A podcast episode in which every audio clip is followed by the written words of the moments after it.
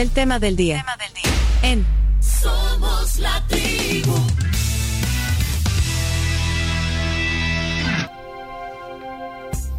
Bien, bienvenidos al tema del día, nuestra tertulia acostumbrada aquí en la tribu FM. Hoy eh, tenemos la visita del embajador de México en El Salvador, el señor Ricardo Cantú Garza. Eh, don Ricardo, embajador, qué gusto recibirlo aquí en su casa. Gracias, Pencho. Pues, me siento muy a gusto aquí con ustedes. Tienen un buen ambiente de trabajo, cordial y alegre. Sí, bueno, tuvimos la oportunidad de, de- de también vivir un momento cordial y alegre en, en la casa del embajador, el, eh, bueno, en la víspera de la celebración de la independencia de México. Eh, muy, muy bonito evento, muy alegre. Eh, ahí también mucho de la, de la unión entre, entre dos países, digamos. Ahí. Así es. Sí, México se ca- caracteriza por tener mucha alegría en su gente. Creo que por eso en las encuestas que se realizan a nivel mundial somos de los primeros lugares en pueblo alegre y feliz, en el, en el grado de felicidad. Y El Salvador no se queda muy atrás, pues tenemos muchas eh, eh, coincidencias, raíces comunes, eh, forma- venimos de pueblos originarios similares, este, el náhuatl es la- el idioma prehispánico que más se habla en México y en El Salvador también. Entonces somos muy parecidos. Y cercano, porque... Así es. Bueno, podría decirse, no sé, y se lo pregunto, que la relación entre ambos países, bueno, sobrepasa más allá de, de lo protocolario, porque hay, hay versiones históricas que los ancestros eh, pipiles llegaron a, a- habrían sido aztecas, que migraron hasta estas tierras. De hecho, eh, usted acaba de decir, tenemos lenguas parecidas Exacto. eh, y que migraron aquí y que, bueno, eh, diferentes versiones de náhuatl. Desde ahí creo que viene una unión. Y el municipio de Mexicanos es también Aquí. parte de, Sí. de lo mismo. ¿Oí, Chomito? No, es, Sí, es somos una coter- realidad. Somos coterráneos. Es que Chomi- Chomito, aquí nuestro productor, eh, eh, o sea que pues, compatriota, ya no, neces- Sí, no necesitas visa para ir a México. Ahí, ahí está su casa. Pero como, mira, como, como sí. dice- como bien dicen en México. Ah, ah, que en México dicen, allá está su casa. Ahí, ahí está es, su sí. casa. Pero mi mire, pero su casa también. incluso, embajador, no sé si usted ha escuchado de esto, hay, hay teorías de conspiración que, que revelan el, el intercambio de, de correspondencia entre el, el padre, el cura Hidalgo, Ajá. y José Matías Delgado, con, con- con sueños independen- inde- Independencistas. de- independencistas, me cuesta decir. Sí, hay- Sí. se habla de eso, que se intercambiaban. Sí, co- como fuimos este, ambos colonia de España, pues el espíritu libertario, independentista se generó en, en nuestros países, en toda Mesoamérica. La Nueva España llegaba hasta Costa Rica, porque ya a partir de Panamá era parte de Colombia, de la Gran Colombia. Eh, entonces, eh, sí, tenemos eh, esas, esa historia común también. En la embajada eh, tenemos un mural que nos hizo un artista eh, salvadoreño, Renacho, Ay, sí, increíble, Renacho. sí, que se llama Los herederos del venado y del jaguar. Y ahí estampa en el mural la danza del venado y el jaguar que se bailan aquí en El Salvador, en algunos pueblos, municipios, igualmente en México. Y también refleja cómo el, venado migró del norte al sur y el jaguar del sur al norte. Entonces estamos intercomunicados, no nada más como seres migramos, sino también las especies. Embajador, eh, usted, usted es eh, abogado, usted es eh, licenciado en ciencias jurídicas y ciencias sociales, tiene también maestría en filosofía y letras, estaba viendo su, su, su, su perfil, pero también fue diputado, o sea, usted es un abogado político, digamos, y es un, Sí. es un embajador eh, político, digamos, fue diputado en eh, diputado federal. eh, En tres legislaturas. en tres legislaturas. Sí, sí, o sea, o sea que usted ha estado moviéndose en el tema, eh, en el Sí. ambiente político, embajador. Sí, sí, yo eh, inicialmente fui luchador social en las organizaciones de la sociedad civil, pero después entendimos que se podía hacer más desde el gobierno y entonces aspiramos en la lucha electoral a llegar a espacios de gobierno para poder lograr la transformación social que buscábamos como luchadores sociales en nuestra juventud. Y sí fue, es parte de, de nuestra historia, de la cual me siento muy orgulloso. Pero la experiencia que estoy viviendo ahorita de diplomático, yo creo que le pone un broche de oro para concluir mi carrera política, porque la diplomacia creo que es un grado de desarrollo de la política más elevado. En la diplomacia todo se maneja con mucho respeto, con mucha cordialidad, se buscan las coincidencias más que las diferencias. Hay que ser cautelosos también. Así es, sí. Prudentes. y muy prudentes. Tenés de un lado al embajador de Palestina y al otro el de Israel y qué haces. ¿Eh? Ah, imagínate. bueno. eh, Pero México siempre ha jugado un papel de conciliador, de facilitar las cosas para que se lleguen a los acuerdos. Por eso en, en- en nuestro país se realizaron las negociaciones y la firma de los acuerdos de paz de Sí. aquí del Salvador y de, de Guatemala también. sí, Y, de Colombia se han realizado también. Históricamente, eh, México siempre ha apoyado a El Salvador en, situaciones, bueno, ya lo mencionaba, eh, en el tema de, de ser, digamos, mediador y po- poner su castillo de, de Chatu- Chapultepec en, en la firma de los acuerdos de paz, pero también en, en- en los desastres. eh, eh, eh, miembros del ejército mexicano ayudando en, el- en los terremotos del, el- del 2001. Los topos. Ah, los Si topos. en- salvo en fútbol está todo bien. ¿Ah? Si salvo en fútbol está todo bien, digo. Sí, no tenía. Sí. Lo del fútbol sí no tenemos muchas coincidencias, embajador. Sí, Chino, ¿por qué metes ese tema si estamos aquí? Acuérdate que aquí tenemos que ser diplomáticos. Diplomático, ah, bueno, no, pero tenemos que recuperar el origen tan bueno del deporte, el que todavía tienen un poco los Juegos Olímpicos, no del, del- del deporte profesional, sino del amateur, que es para fomentar la, la amistad entre la gente. Sí, entre sí, embajador, pero, pero es que el tema del fútbol, la, la rivalidad futbolística, no, la diplomacia ahí como que no. Ahí sí. Aunque Ahí no sí. es recíproco. Pero eso decir. Ah, iba a decir ah, yo. no es recíproco. No es recíproco. o sea, yo que veo el fútbol de una manera más alejada a la deportiva, noto que claramente no es recíproco. O sea, O sea, el- los mexicanos no sienten eh, ese esa euforia, digamos, o, o ese nivel de, de intensidad respecto a cuando juegan con nosotros. Pero no, no es usted porque no se acuerda lo que dijo Hugo Sánchez, ¿se Pero acuerdan? eso fue hace 20 años y ya hace, superémoslo. no, hace 40 fue creo. Y, y ya había estado mucho tiempo en España, tenía malas influencias. No, pero así dijo Hugo Sánchez, dijo que, que, que, que aquí jugábamos con pelota cuadrada. No, es que tampoco. O sea, No, pues, no. no, no, tampoco. Así no se puede, embajador. Claro pero, que no. pero, Chino, ¿por qué metes el tema No, del no, fútbol? salgamos, salgamos. Sí, salgamos del Sí hay rivalidad, pero es lo único. Pero eh. pero no, no, no creo que... Usted no ha oído la frase eh, que, que decimos Al aquí. mundial, no, Sí, ¿cómo es la frase? al mundial no vamos, pero a México le ganamos. Aunque la última vez no fuimos al mundial y tampoco le ganamos. a. Sí, ya pasó. Bueno, pero miren, vol- volvamos a- a- al tema.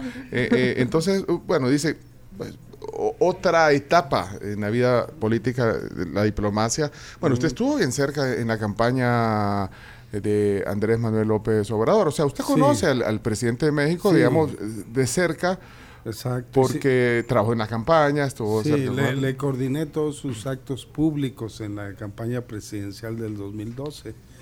Anduvimos recorriendo todo el país. Él es un fue un candidato que recorría los pueblos más alejados, siempre en contacto directo con la gente, escuchándolos. y, y sí, realmente me enorgullezco de tener esa gran amistad. Pues gracias a eso me nombró su embajador a El Salvador, partiendo del hecho que para el presidente El Salvador es un país cercano que requiere de alguien de su confianza para establecer relaciones de cooperación y de amistad Chino, lo eh, mejor posibles. ¿no? Aquí tenemos un, un enlace para hacerle una entrevista a López Obrador un día. Sería Eso interesante. estaba pensando, sí. Por Zoom. Después de la mañanera. Todos los días, después de esa, algún día. Un día conectamos con el, con el presidente de, de- de México. Vaya, Sí. chino, ya, ahí- ya, ya- el contacto ya- ya tenés el Ya contacto. dijo que era amigo, ahora no se puede decir. No, Pero mira, no, entremos en materia. Yo quiero conocer algunas cosas eh, de las relaciones entre El Salvador y México, por ejemplo, en el tema de cooperación. Ahí creo que hay, Sí. hay, hay, hay cosas importantes que resaltar. Cooperación. Eh, eh, eh, ¿A dónde hay eh, cooperación ahorita importante que, que- que usted podría resaltar entre México y El Salvador?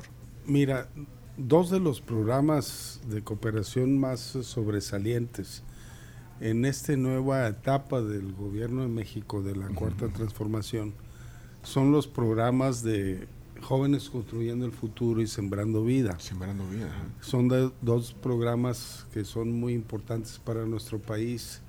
En México, antes de que llegara nuestro gobierno, se tenía más de dos millones de jóvenes que no trabajaban y estudiaban y eran pues presa fácil de ir a las a las conductas delictivas, de ser cooptados por las pandillas, por los grupos del crimen organizado, de narcotráfico. Entonces, para el presidente fue muy importante implementar este programa. Y otro también muy importante es el del apoyo al campo, sembrando vida. Sembrando vida. Bueno, ese entiendo que incluye una inversión millonaria por parte de México y, y Sí. no sé, yo le perdí la pista. Ese es el que estuvo nuestro presidente en México, que hicieron, lo anunciaron juntos. Ay, que creo que algo ¿Quién le pegó? le pegó el presidente ¿Vos te acordás de eso? a- al Le presidente Bukele. palazo. Le pegó un palo. Con la, con la pala, creo que era. Vaya, pero Ah, Eso es detalle. bueno, pero eso ya, ya pasaron unos años de, de es- de ese Sí. entendimiento, digamos, de sembrando vida. Pero ¿qué ha pasado? O sea, ¿qué resultados ha tenido ese proyecto? Si nos puede hacer un pequeño brief. Sí. Bueno, como es uno de los programas preferidos de México y como los amigos quiere uno compartir con ellos lo mejor que tiene, pues se trajeron a El Salvador esos dos programas con una inversión de 31 millones de dólares y se benefició a poco más de 20 mil agricultores y jóvenes eh, de manera directa. Les llegaba a su tarjeta bancaria eh, mensualmente el apoyo.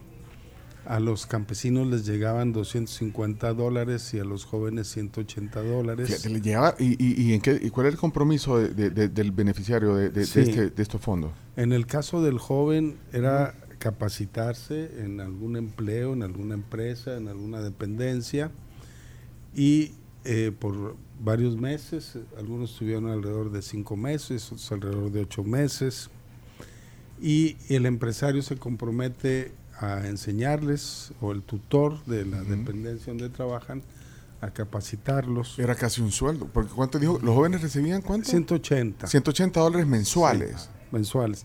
Ahorita estamos este, por iniciar la segunda etapa, se está viendo la posibilidad de aumentarlo a 250, igualarlo a lo que se daba a los campesinos, a los agricultores. Pero a los agricultores aparte se les apoya, se les apoyó con algunas herramientas de trabajo, con insumos agrícolas, semillas, plantas, abono. Bueno, acaba de decir se les daba, se les apoyaba. Sí. A los- eh, eh, eh, me quiero centrar en el tema de los agricultores. Eh, y, y- y qué? ¿Qué resultados tuvo? O sea, ¿qué hacían con esos fondos, Bueno. con esos 250 dólares?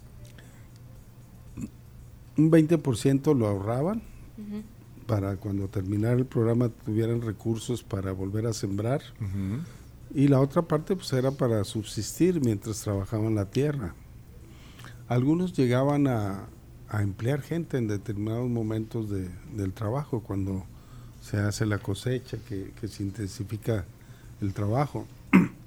Lo cierto es que se hicieron evaluaciones por parte de la ONU y se encontraron muy buenos resultados. Por ejemplo, eh, alrededor del 80% de los entrevistados antes del programa tenía pensado buscar opciones fuera del país y, y después del programa, ya cuando habían cosechado y los buenos resultados, ya nada más quedaba alrededor del 15% que deseaba migrar, ya encontraba Bueno. en su parcela, en su tierra, este, la oportunidad de tener una forma digna de, de vida.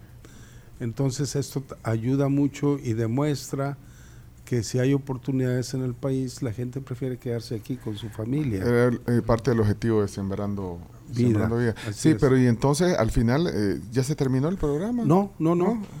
Producto de los buenos resultados, en la última reunión que tuvieron aquí en El Salvador, el presidente Andrés Manuel López Obrador, el presidente Nayib Bukele, acordaron volver a, una segunda fase del programa donde México pone otros 31 millones de dólares y El Salvador pone otro tanto.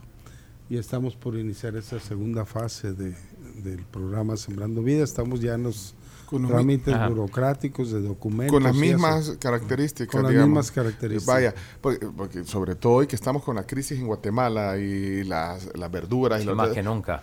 Hoy, hoy ha salido ese tema, ¿verdad? De que, de, Sí. del agro y, y de que por qué no somos autosuficientes en el... Entonces no sé cuál era el enfoque de las siembras de, esta, de estos beneficiados, el enfoque... Es que durante alrededor de más de 30 años se implementó un modelo de- que inclusive desde la banca internacional se fomentaba el, el no apoyar al, al campo y se decía que era más importante comprarlo afuera porque era más barato afuera que adentro. Pero nunca pensaban que si no se producía adentro, pues se perdían este, Fuentes se de perdían empleo. fuentes de empleo y la, la economía interna se, se desplomaba, etcétera. Y se perdía la soberanía alimentaria, de, de tal manera que ahorita que hay un conflicto en Guatemala, No, no existe. Exacto. En cambio, si cada país produce lo que necesita, pues este no está sujetos a los vaivenes de los problemas internacionales de otros países, como la guerra en Ucrania, que también trajo como consecuencia el encarecimiento de algunos productos y del transporte para transportar la mercancía. Entonces sí es muy importante trabajar por la soberanía alimentaria y nos da mucho gusto que tanto el presidente de México como el presidente de El Salvador tengan ese objetivo en sus planes de trabajo en nuestros países, ir hacia la auto, autosuficiencia alimentaria. Pues sí, tal vez vea que en esos apoyos se impulsa un poco, bueno, la agricultura en general. Veo que hay muchas voces que lamentan que, que- que hay un, un- un pobre enfoque hacia el tema agrícola en El Salvador. Y bueno, este tipo de fondos también pueden impulsar a que eso se logre. O sea, no, no, no lo es todo, pero pero se algo. contribuye y se avanza. Sé que también hay otro otro otro otro esfuerzo con un agricultor mexicano que salió muy bueno para incrementar la producción de maíz por hectárea. Tuvo lo contrataron en China y dio muy buenos resultados y al parecer también llegaron a acuerdo con él aquí en El Salvador y están en un proyecto también de duplicar o triplicar la producción de maíz por ay, hectárea. Aquí no son hectáreas, son manzanas. Manzanas. Manzanas. Así es. mm, bueno, y, Y- no tienen eh, eh, más datos de eso. Eh, o sea, n- eh, no. ¿quién, quién es Eh, la empresa o Es, la es, es, es- no, es una persona, un ingeniero de Jalisco, cerca de Guadalajara, Ah, ajá. que ha sido muy exitoso. Y curiosamente en México no se le ha no se le ha reconocido mucho ni se ha, ni se ha aprovechado su experiencia. Lo está haciendo en, en- en el extranjero Mm. con buenos resultados. Yo espero que ya cuando salgan las primeras cosechas, pues se hagan públicas y se vea que hay una tecnología que puede ayudar a que seamos más productivos y que también en México pues sea un llamado de atención de que a, a los a los que tienen como dice como es dicho nadie es profeta en su tierra entonces que bueno. reconozcamos que tenemos agricultores que hay que tomar en cuenta para mejorar nuestra productividad. Ot- o- otro tema que, que incumbe, digamos, la relación El Salvador-México es el tema de la, de la migración, el tema migratorio. Eh, ayer se supo que, que el presidente López Obrador ha, ha convocado a los presidentes, a Ah, varios sí. presidentes. No sé, me estaba contando, eh, Graciela, de esa eh, reunión.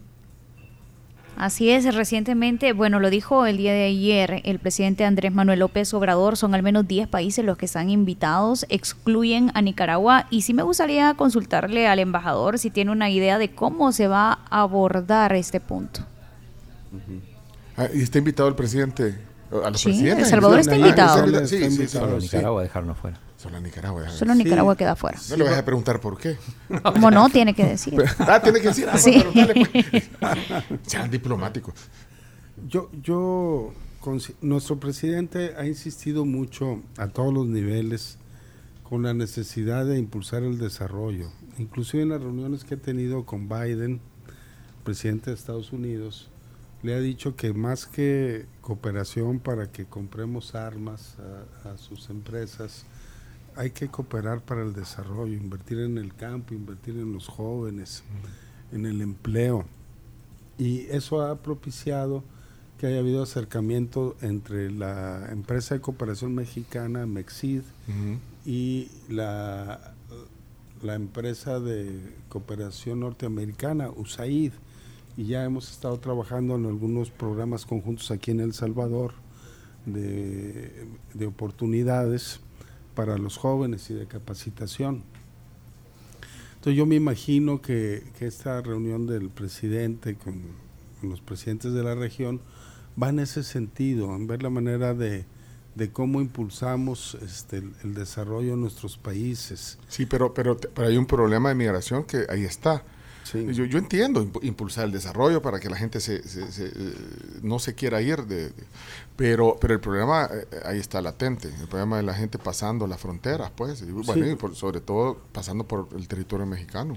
Ya hemos demostrado con el programa Sembrando Vida y Jóvenes Construyendo el Futuro que se puede atenuar la migración por necesidad con programas de este tipo. Entonces yo creo que el presidente también tiene el interés de compartir con presidentes de otros países para que se invierta más en esto.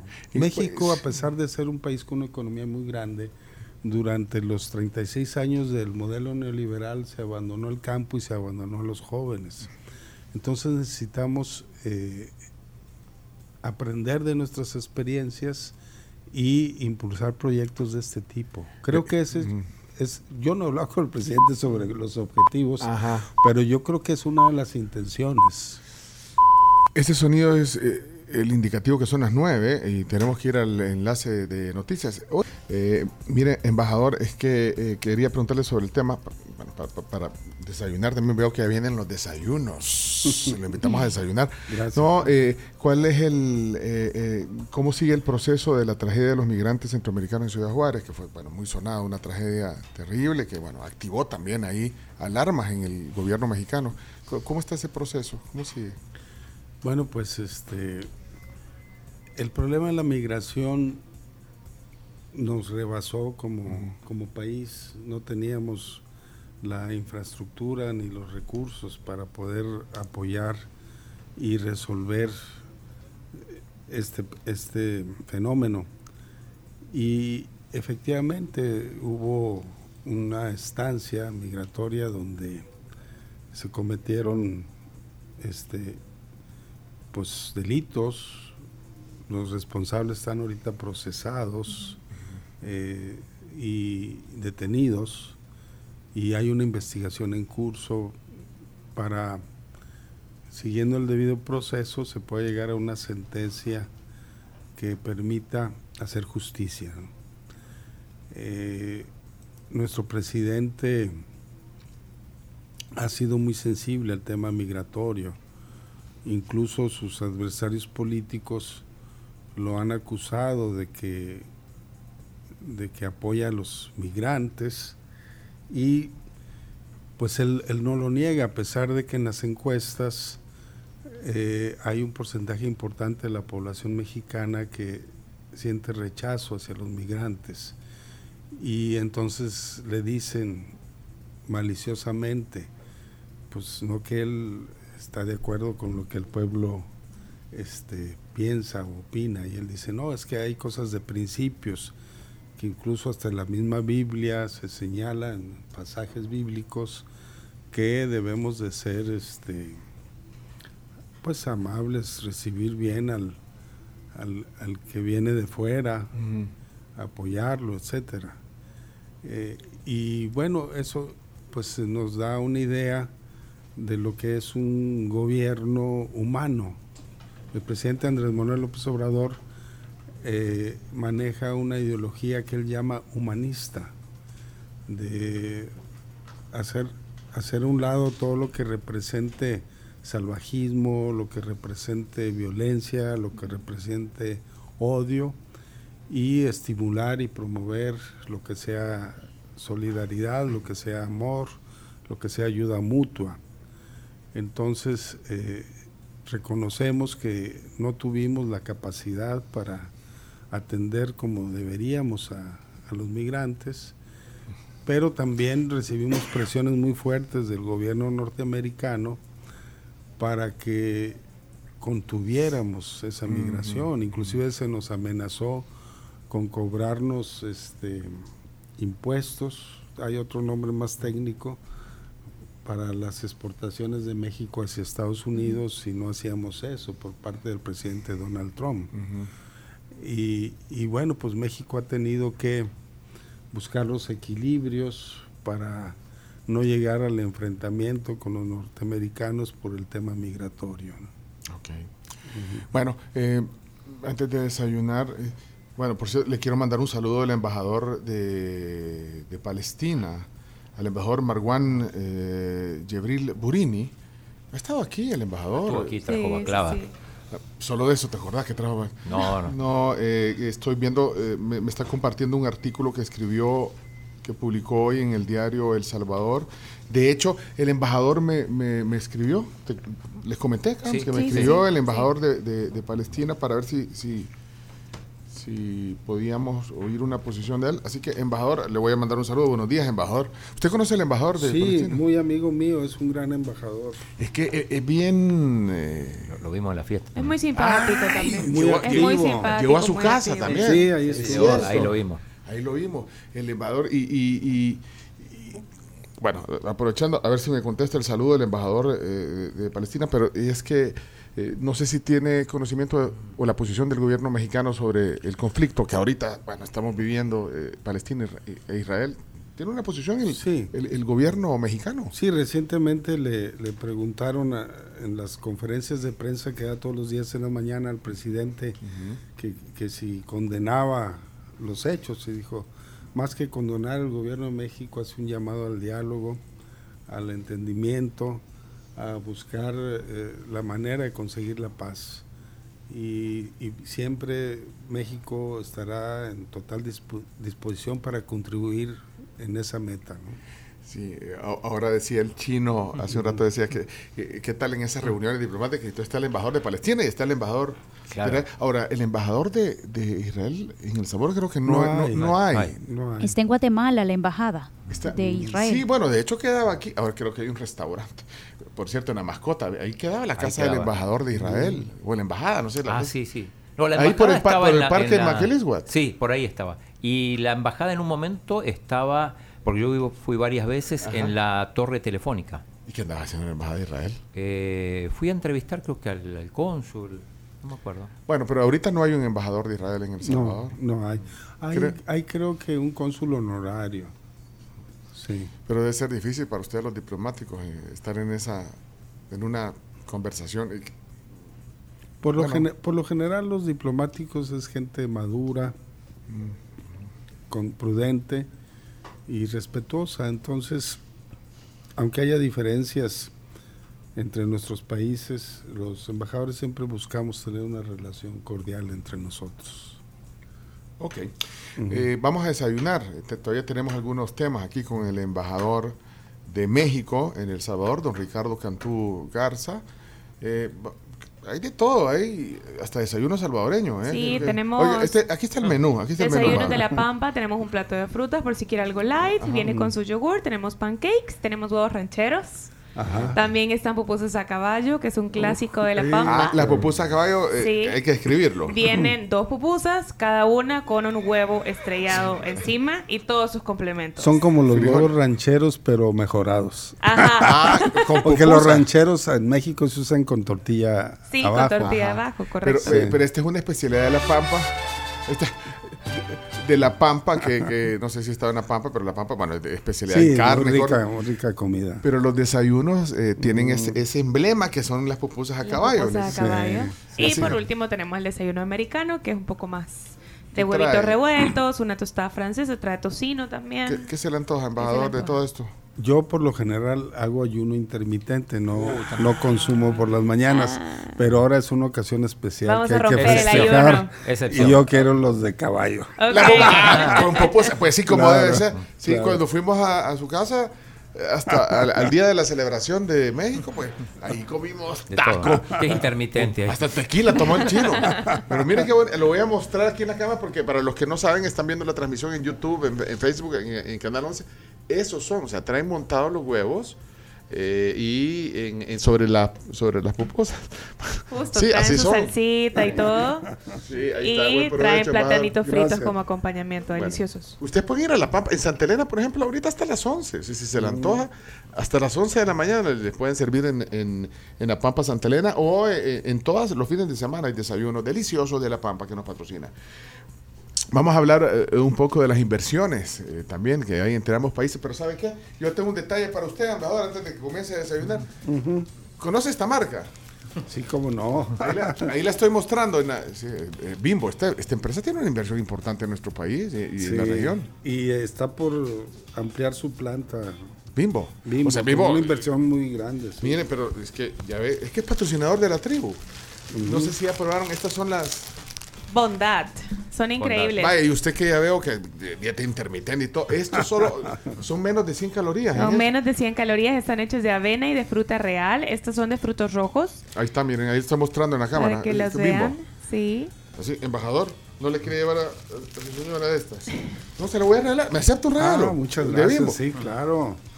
O sea, no. no- Es- eh, Bimbo es una empresa que me recuerda mucho mi infancia porque el día del niño Ajá. iba un camión de, de productos de Bimbo y, todavía cuando yo era niño hace muchos años todavía existía el gansito marinela. Ah, sí. que todavía Sí, todavía. existe. Es emblemático ese, y para mí era este un, un placer en mi infancia comerlo. Y el día del niño nos iba la empresa Bimbo a la escuela donde yo le- estudiaba en la primaria Ajá. y nos llevaban gancitos, Qué entre rico. otros Y- y- pastelitos. Y, el embajador decía, ay, vi lo, lo que vi el domingo con Chabelo. Vamos a la pausa. Vamos a la pausa, tenemos que desayunar y viene el cierre. Inversiones, eh, que nos cuente un poquito de inversiones importantes de México en El Salvador y al revés también. Tenemos un tratado libre de comercio que no sé si lo estamos aprovechando. Ya regresamos. Embajador, buen provecho. Vamos a servir Gracias. nosotros también. Ya volvemos. Las 9 con 12 de la mañana y nos vamos a la pausa recordándoles a todos que, oigan muy bien esto, Plaza Futura los espera con lugares increíbles para que puedan pasar con su familia, con sus amigos. Vengan aquí a la placita, van a tener siempre opciones deliciosas y también van a poder pasar un buen momento. Eh, Miren, eh, de- realmente, eh, eh, bueno, hablando de La Pampa, eh, eh, es chivo cuando viene eh, un invitado y disfruta el desayuno. Es que hasta rompió Sí. el- la dieta intermitente y ha disfrutado, bueno, y se las comió como debe ser, ¿viste? Con la mano el embajador. Ro- ro- ro- rompió el protocolo, lo hace, que lo tenemos bien vigilado. Rompió el protocolo y agarró las pupusas a caballo con la mano. Como debe Como ser. debe ser. Como Como debe Como, ser. como se comen los tacos. También, También con la mano. también. Bueno, ahora que menciona lo- los tacos, yo aprovechando, porque esta es una tertulia eh, con el embajador, aquí rompemos un poco el, el- el protocolo, embajador, usted sabe. Así es. Creo que también el mundo diplomático también se abre un poquito al a- a dejar de poner alfombras rojas y todas esas cosas. Aunque aquí eh, parte de su equipo, Ray me dijo, pongámosle una alfombra al embajador. No, mentira. Saludos a Ray. Por cierto que están jugando ajedrez con Camila. Están jugando ajedrez. Mira qué, qué chivo la pasan aquí, ¿ve? Ya, te voy a decir una sola cosa. ¿Eh? Está tan ensimismada Camila Ajá. con el ajedrez Ajá. que no ha comido. Ni comió. Ni están, comió. están jugando Es cierto, Es que no tenemos, comió. tenemos un- Hallamos la dieta para Camila. Pero mire, lo que, lo que le iba a preguntar, eh, perdón que me salga del, de- de- de- del protocolo, pero es que eh, ha encontrado aquí un lugar a donde se coma mexicano, como que usted diga, Este sí, es- este es lo más este sí, parecido pues, posible. Sí, o sea, aquí deje la diplomacia porque usted va a querer ser diplomático con todos, pero, pero no, denos por lo menos dos que tres lugares, si es que los ha encontrado embajador aquí en San Salvador o, o en, o en el país de donde dice, bueno, aquí sí, miren, aquí encontré algo que me recordó a México. Puede decirlo. El mejor, el mejor lugar donde se come comida mexicana es en la residencia de México. Ay, bueno, por ahí. Bueno, pero ahí sí, Pues está sí, complicado pero el ahí no asunto. puede- o sea, los oyentes no pueden ir, o a menos Sí. que, que hagamos una cita, le hagamos, Eh, ah, Está haciendo una invitación general a, a que vayan a su casa. podemos ir. No, pero, ah, ¿y a usted le gusta lo, lo de meterse un poco al, al- al tema culinario, a cocinar platos mexicanos? Hubo un tiempo que sí lo hice por necesidad. Ahora ya no, ya. Salvo en la pandemia regresé a mis viejos tiempos de cocinar los huevitos. Que hay miles de formas de hacer. Sí, el huevo el es huevo un alimento muy delicioso. versátil. Es Sí, un alimento así muy versátil. es. Y, y es un gran placer y arte. Espérate, pero se me fue, Cocinar se, se me fue Sí, por no, la- no, se- siento sí. que no quiere decir. O sea, como buen diplomático se nos fue. un lugar o crees que va a herir Es, susceptibilidades? es que cuando tú vas a la Ciudad de México, en cualquier banqueta, en cualquier esquina, encuentras tacos deliciosos. O esquites también. Sí. Entonces sí, no. Y, y No aquí, hay. No hay, no hay Creo, que no hay y por eso lo quiere decir. y aquí, aquí sucede lo mismo, ¿eh? Es que- no, no, no necesitas ir a un restaurante de mucho renombre, una gran cadena. A veces en cualquier eh, colonia popular te encuentras unos buenos tacos, ¿no? Este, Sí, pero es que yo digo porque yo siento que aquí se ha tropicalizado el tema de los tacos. Vean, entonces hay una forma, no es la, la real forma tradicional, digamos, de, de México, eh, alguna, eh, alguna presentación o los ingredientes que les ponen. Bueno, digamos el chismol, dicen, yo no sé si el embajador lo, dicen algunos mexicanos que el chismol es invento de, de aquí, o sea, en México no le ponen chismol. Chismol Pero, es- pero el, el equivalente en México es el pico de gallo, que es picas lo mismo más el chile. más el y aquí chile. el chimol no tiene chile. O, la sal- o demasiadas salsas. O sea, la salsa es el chile, si le quiere poner. Sí, pero aquí las salsas son menos picosas que en México. Y además, eh, lo culinario mexicano, o sea, va más allá solo de los tacos, pues. Sí. Mole y todo. Sí, sí, sí. Pero no nos quiere decir, vaya, chino, No, mira, te puedo comentar que- Recomiéndame un restaurante, que este- aunque sea chiquito, mediano. Este, este Día de la Independencia de México nos invitó a un restaurante mexicano que yo no conocía, al grito ahí, con un buffet, y me sorprendió este la- eh, el sabor del pozole y de sus tacos. Eh, y, y la dueña eh, trabajó de chef en una en un restaurante en Jalisco, en Guadalajara. y no es un restaurante muy conocido, se llama La Patrona. La patrona. Vaya, Ah, Dio nombre, dio nombre. Son- Dio nombre, dio Queda, nombre. queda aquí, po- aquí en el escalón queda. Sí. Sí, Ah, La vaya. sí, muy Patrona. cerca de típicos Margot. Sí, ajá, en esa zona. Ah, sí. Pollo feliz, sí. Ya, por lo menos dio, nos dio- y hay, hay muchos lugares aquí. Sí, de no, comida muy mexicana, buenos. sí. La patrona. Bueno, Creo que miren. después de las pupusas, o sea, después de las pupuserías, eh, ah, eh, sigue la, lo mexicano, las taquerías. Sí. Para los que acaban de encender la radio, conectarse con la tribu, es el embajador de México en El Salvador, Ricardo Cantú. Eh, una cosa estábamos eh, pendientes, el tema de la inversión. Ahí hablábamos de Bimbo, pero, pero hay, hay, hay algo que tiene que ver con, con, digamos, las relaciones comerciales del Salvador-México y es el, tema de los cielos abiertos entre El Salvador y México. Eh, aquí eh, tenemos inversión. ¿Cuántas líneas tenemos aquí? De México. ¿Volaris? ¿Es mexicana? Eh, Eh, sí, vuela con Volaris bandera mexicana. salvadoreña también. Ayer justamente yo volví en Volaris, Costa Rica. Es que, es que es posible que opere con ruta aquí la nueva mexicana, que fue lanzada recientemente por el presidente López Obrador. No sé si tiene conocimiento de eso. Para Ah, ser operada, Todavía no, pero, Pero- sí va a venir. pero va a ser operada por la Secretaría de Defensa. Es que eso es lo que me pareció, bueno, raro, curioso, sí.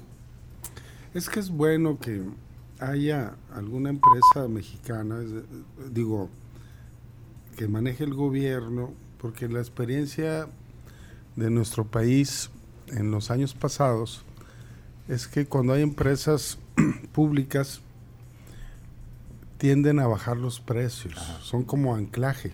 Mm. Antes teníamos tiendas de, de abarrotes, de, vendían productos alimenticios, se llamaba la Conasupo.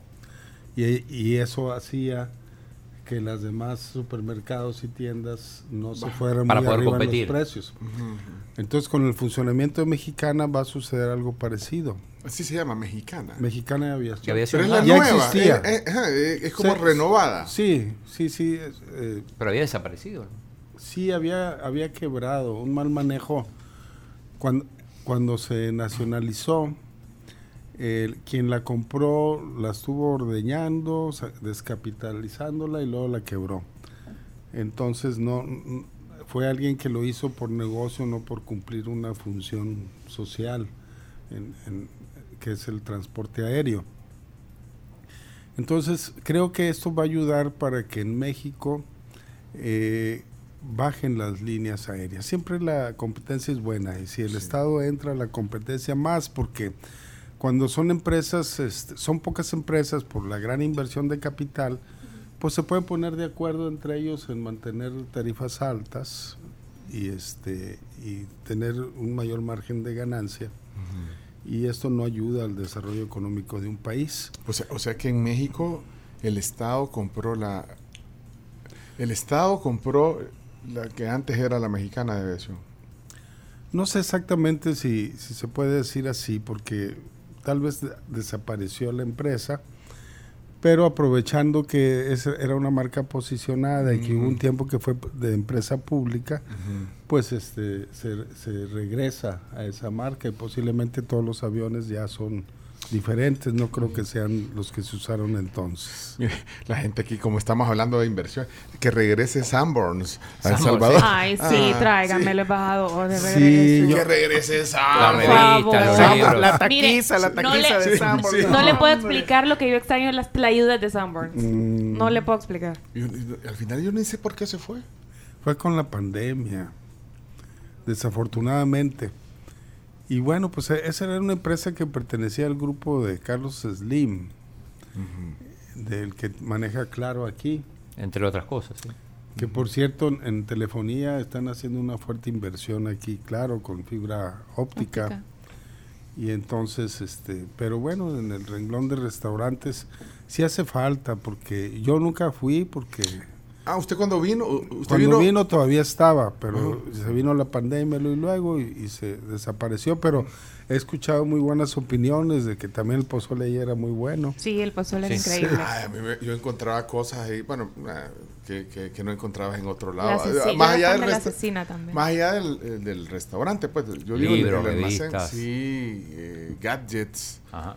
Vea, Chumito, que bien buenos gadgets. en- en Sí, perfumes. Entonces hagamos un hashtag. ropa. Sanborns, regresa. No, Sanborns vení. Es- Eso nunca lo ha usado nadie. es Nunca original. nadie. Nadie ha usado Sanborns vení. Regresá, sí. Regresa. Sí, regresa. Bueno, pues sean serios. eh, De todos modos Sí. no tiene... Eh, espérame, de ahí, eh, ¿qué, qué otras...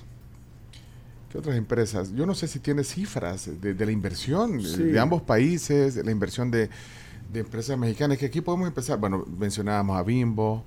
eh, claro es, es de origen... claro. es de Sears. origen- Mexicano, sí. sí, ah, pero Sears también es capital mexicano. Claro, ¿eh? por eso.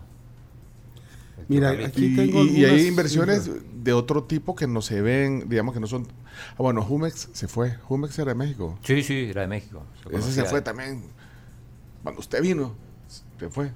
Pero ese se fue antes, se fue antes de la pandemia. Tenía una planta, tenía una planta grande aquí. Sí. Por ahí cerca de Nejapa estaba la planta. Ujú. Mira, aquí tengo unas Sí. cifras que pueden ser importantes.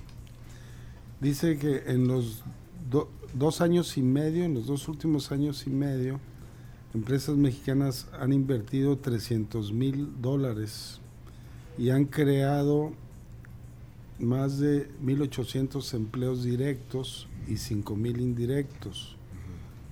Eh, y tenemos un comercio bilateral que ha crecido un 91.5% desde 2012 al 22. En los últimos 10 años ha crecido el 91.5%. Y hay un incremento de inversiones mutuas desde después de la última misión comercial del COMSE, que vinieron empresas mexicanas aquí a explorar inversiones y hay empresas salvadoreñas que también están planeando invertir en México. Por ejemplo, por- eso estaba pensando, ¿qué empresas salvadoreñas están posicionadas o, o- o- o han entrado al mercado mexicano? ¿No tiene el nombre o, o el- o los rubros? No, pero por ejemplo, la industria farmacéutica de aquí es importante. Ajá. Laboratorios suizos y Vijosa eh, han este Han incursionado. exacto allá en, en México y Venden virogripa ahí en México. Virogripa. Ahí tenemos virogripa atrás. Aquí tenemos, sí, aquí tenemos. Sí. Eh, y, y bueno, yo, yo creo que, que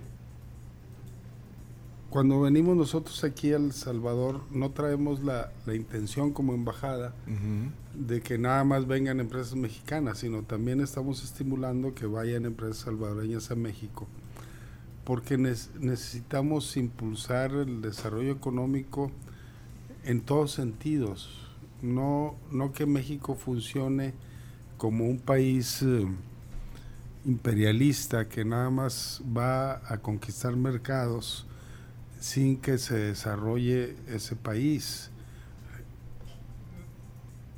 que es en lo que nuestro presidente ha insistido con el gobierno norteamericano, que debe cambiar su visión de propiciar el desarrollo en, en Latinoamérica para que seamos realmente socios y no un mercado que a, a sus empresas les sirva para ellos nada más sacar el beneficio y, y pagar mano de obra barata Mm. que ese es otro de los problemas que tenemos en México y aquí, que, que un call center en México, el, el que trabaja en El Salvador gana 10 veces menos que el que trabaja allá en Estados Unidos.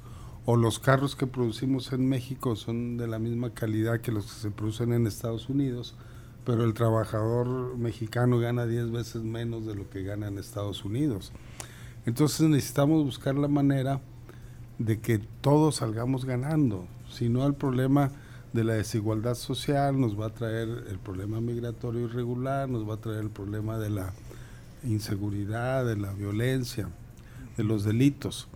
Necesitamos propiciar el desarrollo de sociedades más armónico ese desarrollo, más igualitario, sin diferencias, sin discriminaciones, sin marginación y creo que tenemos que tomar conciencias todos los gobiernos y pueblos de la región para trabajar en ese sentido. Eh, embajador, eh, bueno, hay, hay otro tema. Las relaciones diplomáticas también, ¿vea? Las relaciones Sí, diplomáticas son excelentes. sí, no, no, no hay ningún, no ha habido ningún zipizape. Yo creo México, que nunca hemos estado mejor, yo creo que en estos tiempos. Así. Es una relación muy excelente, muy buena. Eh, bueno, es que lo decíamos al principio, que, que México siempre ha sido, digamos, muy dado a, a ofrecerse como mediador. Bueno, es más, yo, yo creo que esto lo hablamos la última vez que, que platicamos aquí, que, que incluso eh, México sirve de... de- ¿cómo, podría Lugar de exilio.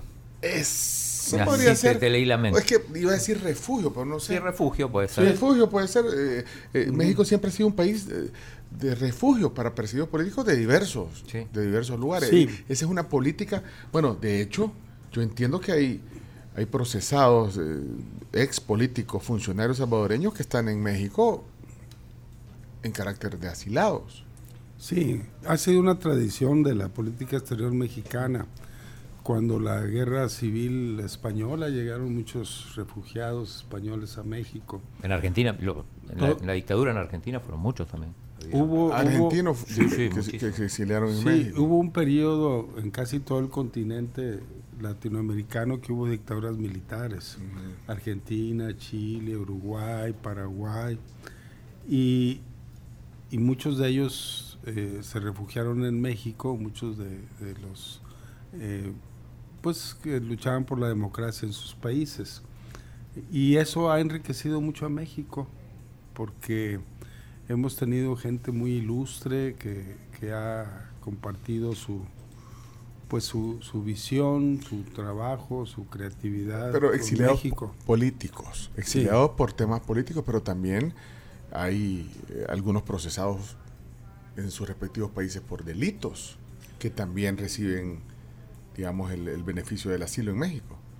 Sí, así es. Aunque puede ser por razones políticas, pero también hay algunos casos que, que caen en, en- en temas de, de delitos judiciales, embajador. Sí, se puede dar el caso. Hasta ahorita no sé de alguno que ya haya sentencia ejecutoriada en ese sentido. Procesado, entonces- sí, porque yo le puedo Procesado, mencionar, sí. no sé, el caso del exministro de Obras Públicas, Gerson Martínez, el caso de, del expresidente de la Asamblea Legislativa, Cifrido Reyes. Sí, pero hay un principio, Bueno, ambos políticos, pues. hay un principio universal del derecho que dice que todo mundo es inocente hasta que no se le prueba lo contrario. Y mientras no hay una sentencia ejecutoriada donde ya no tenga ningún recurso a defenderse del acusado, debe considerársele como inocente. Y sí, México ha recibido refugiados de todo tipo, inclusive cuando el régimen estalinista en Rusia eh, se refugió en México León Trotsky. También. Este, y, y bueno, pues es, creo que es, eso es algo que los mexicanos nos sentimos orgullosos porque no hemos tenido problemas políticos serios que lleguen a la violencia. Mientras hubo dictaduras en buena parte del continente, en México no. Mientras había golpes militares en la mayor parte de países latinoamericanos, en México no. Y eso obedece a su propia historia. El actual ejército mexicano nació luchando contra un golpe de Estado. Asesinaron al presidente Francisco I. Madero, el que encabezó la Revolución Mexicana. Y por eso el gobierno mexicano tiene un origen antigolpista. Y eso ha- nos ha pues beneficiado de que no hemos sufrido dictaduras militares en nuestro país. Ok. Eh, embajador, siempre, siempre que hay un embajador o alguien aquí, la gente pre- eh, eh, hace preguntas y, y aprovecha la, Sí. la visita de los embajadores. Yo, yo sí quiero cerrar. Y aquí hay un oyente que se llama Rocío, Rocío y, y nos escribe esto y me pide que se lo lea. Yo voy a aprovechar que está el embajador, Sí, pero dice, claro. Señor Ricardo Cantú Garza, embajador de México, me encantaría pudiera ayudarme con la visa para viajar a Guadalajara para asistir a mi graduación al Congreso Internacional de la Voz. No he logrado obtener la cita para la visa. Prometo volver. Dice que no se va a quedar. Bueno, eh, hay un proceso, Sí, eh, hay un proceso ¿no? en la embajada, pero no, no sé, bueno, que le está pidiendo ayuda, pero, pero hay un proceso en la embajada de México para ese tipo de, para, para solicitar una visa. Sí, pero también este, estamos rebasados. Son muchas Ah. las solicitudes y poca nuestra capacidad de atenderlas. Bueno, pasa en la embajada de Estados Unidos pero también. en sí, en Estados Unidos te dan cita hasta dentro de un año o algo así. Y, y- y entonces ahorita hay mucha saturación en la embajada de Así México. es, sí, y tenemos poco personal para atender. Ajá. Este, pero sí procuramos casos como esos, este, darles preferencia. Pero tienen que, Que nos haga llegar la causa y el motivo. que le mande la copia que es mi graduación. Porque y- es diferente cuando nada más vas de turista a cuando tienes un asunto de, pues de que eres estudiante, de que vas a tu Cuando es turista tarda más. Ella, ella se, iba, se va a graduar, es un caso que no sé, Claro. pero entonces se pueden evaluar. Sí, Pero- siempre le damos preferencia a los, a los estudiantes y damos preferencia también a los que, por ejemplo, que son choferes y que necesitan entrar a México a llevar mercancías o a traer. Ah, También damos preferencia, etcétera. Mire que hay otro, por favor, póngale. Perdón, es largo, dice Samuel, un oyente en el WhatsApp. Es largo, pero me urge que el embajador escuche mi audio. Lo A ponemos, chino. Adelante, Lo ponemos. adelante. Vale, démosle, pues, ahí está. Ah, Dale, Samuel. 1.5, sí. Tribu FM. Ah, espérate, aquí está, aquí está, aquí está, ahí está. Hola, muy buenos días. Saludos a la Tribu FM y al embajador.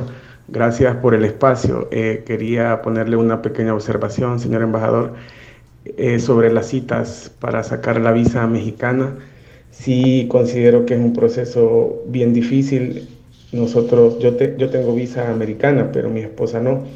Y tenemos un emprendimiento familiar, nos estamos formando en la Escuela Mexicana de Té y nos hemos topado que desde julio no podemos sacar la cita para la visa de mi esposa. Ya tenemos el seminario súper cerca y he ido dos veces a la embajada y el vigilante no me deja pasar y solo me envía a que vaya a pagar a una asesoría que está enfrente de la embajada.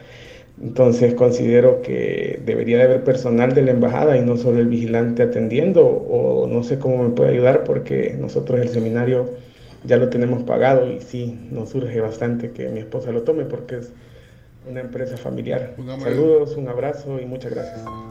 Embajador. Sí. Que toques el corazón, embajador. ¿Por- ¿Por qué le ponen esa música al embajador? Para tocarle el Con, corazón. con- con mucho gusto vamos a atenderte. Eh, hay, hay dos puertas en la embajada, una donde está el consulado y la otra donde estamos los funcionarios. Acude a la otra fuerza, a la otra puerta, pide hablar conmigo y te, con- te hacemos una excepción.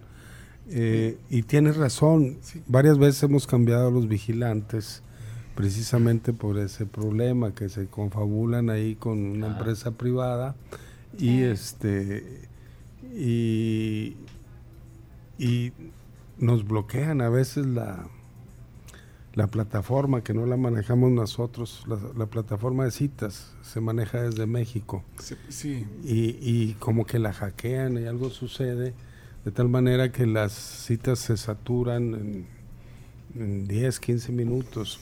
Entonces, este es algo que no, hemos- no hemos podido resolver, pero eh, y- eh, hubo una ocasión en que dimos visas de manera personal, pero después nos dimos cuenta que era insuficiente porque había gente que se iba a dormir ahí a la puerta del consulado para alcanzar lugar al siguiente día. Y luego había gente que se iba a dormir para después vender los lugares. Imagínate. es que hay una gran demanda de visas. Sí. Pues yo creo que después de Estados Unidos, bueno, son los dos lugares. Ahora yo creo que ustedes también como autoridades o como embajada eh, tienen que ser, bueno, eh, no sé los procesos que tiene una visa, pero eh, lo que sí es cierto es que mucha gente quiere ir a. México y, y- y de ahí ta- tratar Sí. de, de- de llegar a Estados Unidos, porque una visa eh, de México te acerca Sí, a Estados Unidos. Y volvemos al tema de la migración, sí. que la gente quiere irse y entonces es, un- es una realidad. Lo mismo Sí. es Estados Unidos, tratan de, de, de- de ver si la gente no se va a quedar. Sí, así es. Pasa. Y por eso Estados Unidos presiona a México para que nosotros no, Hagan el filtro. No facilitemos tanto. Bueno, ¿no? sí, pero de hecho, si vos tenés una visa para Estados Unidos, no necesitas, No no necesitas. necesitas una visa de México. O sea, puedes ir a México con la visa de Estados Unidos. Es que eso, Eso sí. facilita a mucha gente. que Exacto. puede- puede- para la gente que quiere ir por turismo o, o alguna actividad. Eh, si tenés visa de Estados Unidos, no, No necesitas una visa de- de me- Mexicana, mexicana. así es, sí. Bueno, yo creo que y- eh, aquí están los mensajes. Poneme la musiquita, Chomito, porque Por aquí- pedido. Mi nombre es Emerson. Mi compañera Chivo Bar se estaría graduando de su diplomado de locución la próxima semana en Guadalajara. pero ya diplomado de locución Ya. Voice Masters. ya no sale. Y lo único que necesitamos para que ella pueda recibir su reconocimiento, su título, es que pueda tener su visa para poder ir a Guadalajara a graduarse. Así que sería demasiada, demasiada ayuda que ella pueda recibir este apoyo, o sea que esta, es la visa, el, novio de, graduar. Por favor, ayúdenle. Él es locutor y es locutor. Mira, y porque, pero hasta a mí me, me, me, me, emociona, ¿oí? ¿Oí? ¿Oí? ¿Oí el final? ella pueda recibir este apoyo, esta, la visa y que se pueda graduar. Por favor, ayúdenle. Que vaya mañana. Para la grabación. Va, ahí Sí. está. Lo hemos logrado. Eh, tocamos el corazón. Pero Sí. tiene que justificar. No, yo le digo, yo, Sí, yo- claro. o sea, es oyente. Con sus ¿no? documentos. Sí, con sus documentos y que le van a dar la versión. ¿Qué Están pasó? escribiendo, dice saludos de Virginia, Estados Unidos. Escribo para hacer esta petición de apoyo No. a nuestra colega y compañera. Queremos tener nuestra graduación de Diplomado Internacional de Locución. Ahí Por está. todos lados. Por todos lados. O sea, mira, dos campañas para que se vaya Rocío a graduar a Guadalajara y, y que regrese Sanborns. Ya, ya tenemos Sí, dos campañas sí. activas en la tribu. Bueno, eh, gracias, embajador, por la, por la visita y, y qué bueno que, que, que tenga la, la buena onda de venir aquí a la tribu y conversar. Con Así. mucho gusto, Pencho. Siempre encuentro aquí mucha alegría, un buen ambiente de trabajo. Se va uno de aquí contento y agradecido por la amistad que nos comparte y nos brinda. Bueno, gracias, embajador. Y le dejamos otra tarea, pero esta es con el chino. Que te consigue el contacto. Eh, con El presidente Manuel López. Sí. Se podrá. Una Algún entre- día. o sea, una, una entrevista de uno. No, yo tengo preguntas que hacerle a lo- a- al presidente López Obrador. Tal vez nos da una entrevista. Primer presidente latinoamericano. Bueno, nos falta también entrevistar al presidente de aquí, ¿verdad? Pero, pero por eso- bueno, pero bueno. Por eso sería el primero. Ajá, Yo, yo he sabido, Pencho, que, que hay periodistas de otros países que van a la mañanera ahí a No, pero eso Sí, es conferencia de prensa. Nacional. Y vos sí. puedes entrar con tu pasaporte argentino a México. Sí, sí, Ah, sí. No tenés problema. No tengo problema. No o necesito sea que te estoy diciendo que, que vayas a la mañanera a la, a la, a la, a la- a la No, pero no sería lo mismo. Podemos ir todos también. México. ¿A otra México? vez. Yo, yo no tengo ningún De una problema vez. con regresar. No, pero no entrevistas así por Yo así. sí el tengo pre- problema porque no tengo visa. ¿no? Ah, Chomito, espérate, Chomito, ¿no tenés visa de México? No. No, Chomito.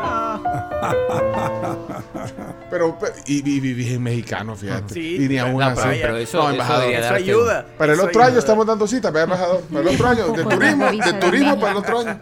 Yo tampoco tengo visa mexicana. y usted tampoco, ¿verdad? Tampoco tengo visa mexicana. Graciela, usted no tiene visa mexicana. No, ¿Y, y nunca le han dado una visa? no, si a mí nunca me han dado No, nada. ¿A quién, oí? Y nunca me han dado nada usted. Miren, dejen de molestar al embajador. Embajador, disculpe que aquí se nos. No, no, pero la, viene de todo. ¿ah? la entrevista sí podemos. En algún momento no tiene que ser mañana. La, la de López Obrador. Sí. Pero ya te acabo de decir que mejor vayas a la mañanera. No, No, entendí- eso es lo más no fácil. entendiste, no entendiste el mensaje del embajador. Señores, tenemos que cerrar la Fue muy diplomático para decírtelo. Tenemos que irnos a la pausa y prácticamente al cierre del segmento del tema del día. Gracias, embajador. Qué gusto. Mucho gusto.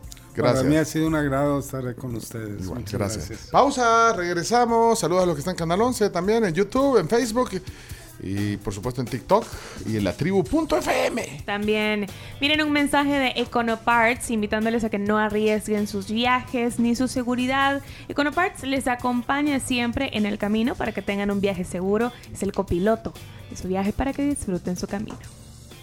Bueno, ya regresamos. Excelente.